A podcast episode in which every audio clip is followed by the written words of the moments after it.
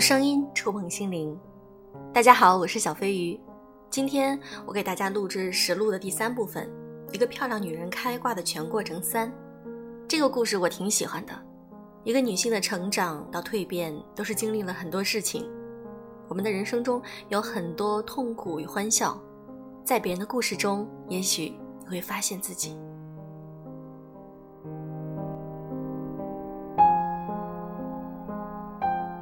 从高中毕业到从事下沉工种，再到渴望找男人吃软饭当靠山，最后选择赛道，并且东拼西凑搭建自己的创业小团队，我用了八年多，耗时算长的，主要是在男人身上浪费了整整五年，在当时我是后悔的，不过后来我越发觉得那段经历并不是全然无用，具体是为什么，后续会讲到。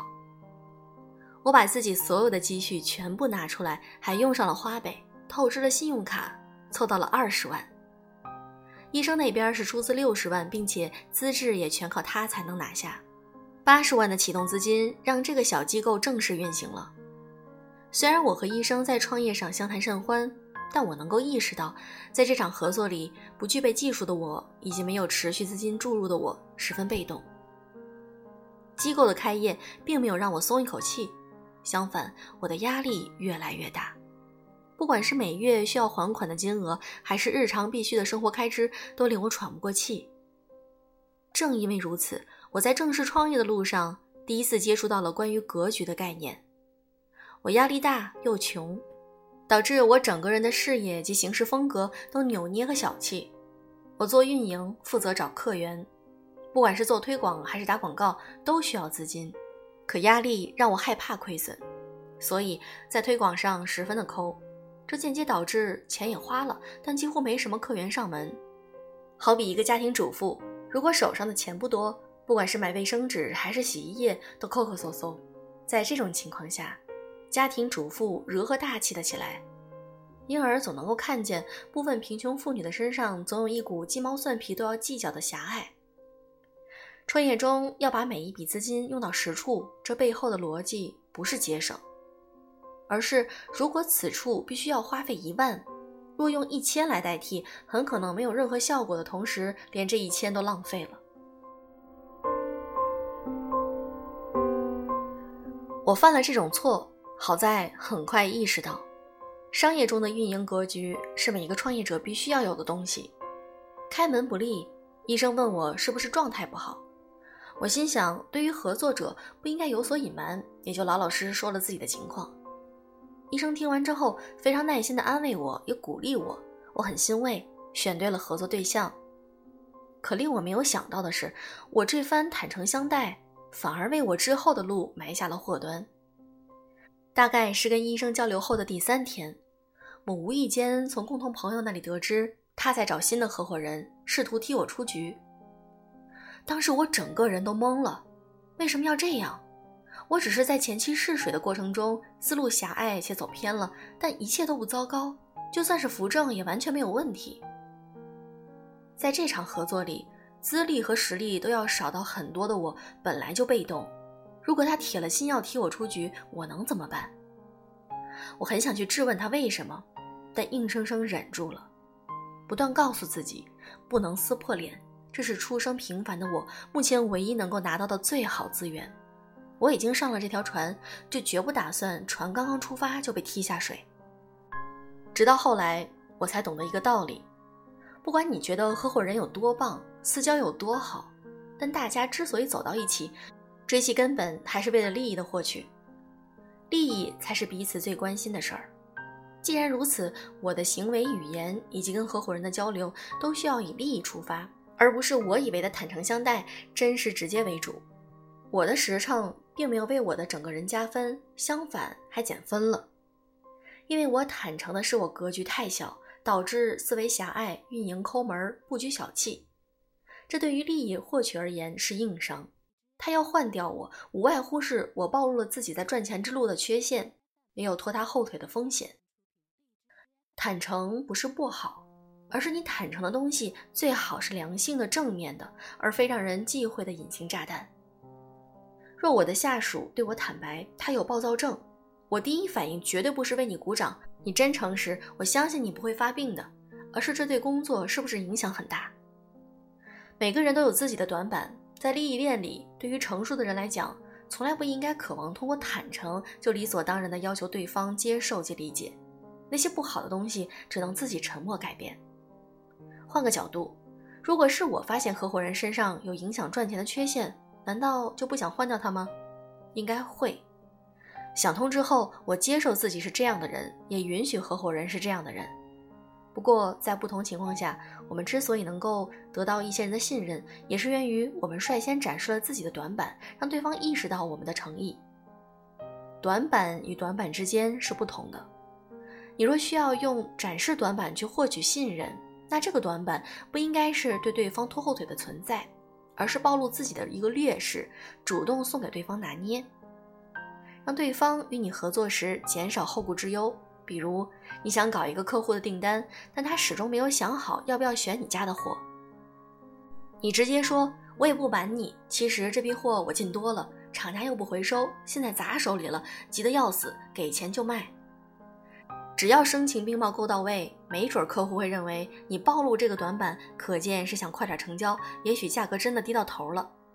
这种路数倾向于以猎物的姿态出现。但实则是真正的猎手。当然，暴露有真有假，真的暴露是的确想给对方吃一颗定心丸。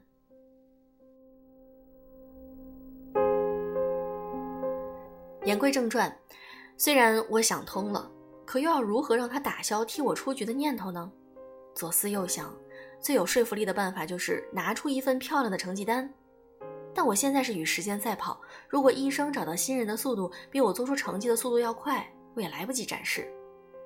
也想过要不要去与对方摊牌，直接表明再给我一个机会。我差一点就这么做了，但临门一脚时刹住了车。首先，人非常避讳被别人知道自己的小心思。医生想换掉我，这是他的小心思，他是不动声色的。如果此刻提出来，是不是反而会打破这种表面平衡？他可能会有两个反应：其一，假意安抚我，你想多了；其二，顺着我的话接过去。相处了一段时间，我们更适合做朋友而非同事。索性今天就说清楚，之后我们还是好哥们儿。如果是第一种反应，他知道我清楚的想要换掉我的念头之后，害怕我有异心、消极、懈怠，没准会加快找新人的速度。如果是第二种反应，我就要连装睡的退路都彻底封死了。为什么我不考虑他可能会有第三种反应？就是在我郑重表示之后，愿意再给我一个机会试试看。不是没有这个概率，电视剧里也经常能够看到这样的桥段。但现实不是影视，这个概率真的不高。都是为了利益而来的人，怎么可能因为我几句承诺、几个保证，就愿意花时间、花金钱来陪我玩呢？他为什么不直接找个比我更优秀、没有我这些毛病的现成高手？这岂不是更直接？而且一个人的格局哪会说提升就提升？没有这么快的。换成是我，我也会这么想。因为正式创业，我发现自己总是不由自主的换位思考。这也让我明白，当你想要知道对方如何想的时候，尽可能的带入对方的人设，并且一定要以对方的利益、欲望、需求出发，才有可能看到一些真相。那段时间，我沉默做事，装聋作哑，一如既往的与医生相处，没有表现出半分的异常。但我会有意无意的打一下感情牌，包括但不限于提一提我们曾经有某个地方吃饭，说的笑话有多开心。一起共事时遇到的那个客人有多难、有多有趣、有多难搞，以及我还会自曝一些彼此无伤大雅的糗事儿，来增值我们的回忆情分。感谢他的帮助提携，愿意给我机会时，我还动情地流过了两滴眼泪。虽然那时我不以为感情是一张王牌，但人在出路不多的情况下，不能放弃任何一个万一，但又绝对不能把万一当成一根救命稻草。否则，希望过大会导致失望过多，从而影响人的精神力量。我白天努力上班，晚上回到家时各种头脑风暴。但我多了个心眼儿，不想把我觉得最好的运营思路完全暴露在公司，除非有十足把握。万一我没能够跑赢医生，找到新人的速度，我这计划没准就会给他人做嫁衣了。但我又需要呈现出一些好的东西来，让医生能够看到我还是值得抢救一下的人才。在巨大的压力下，我努力地平衡着这一点。那时自媒体盛行，我也捕捉到了一些风声。如果线下推广很难做，并且成本又如此之高，那能否借一借互联网的优势呢？大方向有了，可怎么做？这种自媒体风向又跟以前在百度上做推广有什么不同吗？我开始研究，后来决定新瓶装旧药，做素人体验，借着互联网的传播趋势，涉及行业隐私部分内容我不方便详谈。这个计划得到了医生的认可，让我试试看。我一开始是与自媒体博主谈合作，付费推广，后来发现势头不错，我就想，既然这条资源好用，那我如何能够保证这条资源长久与忠诚呢？商业嘛，唯有白纸黑字的合约是最有约束力的。我选择一些看起来有潜力，但是还没有出头的博主，直接签了跟他们年年限合约。那会儿是真的挺好合作的，部分博主还不太能够意识到自己的行业前景。若有一份稳定的收入来源，他们干嘛不要？这事儿我做的不算难，而且起效还比较快。在与医生的合作中，我之所以被动，也是手中的筹码太少，我必须得抓住一些立得住脚的东西。而一条完整的利益链一定离不开这几点。资金的投入、客源的稳定、靠谱的技术、有效的产品、后续的客户维系。我不占资金优势，但医生有靠谱的技术，也有资源优势。至于产品，我们从来不敢以次充好，不想证明自己多清高。现实点讲，万一出问题，我们可没钱赔偿。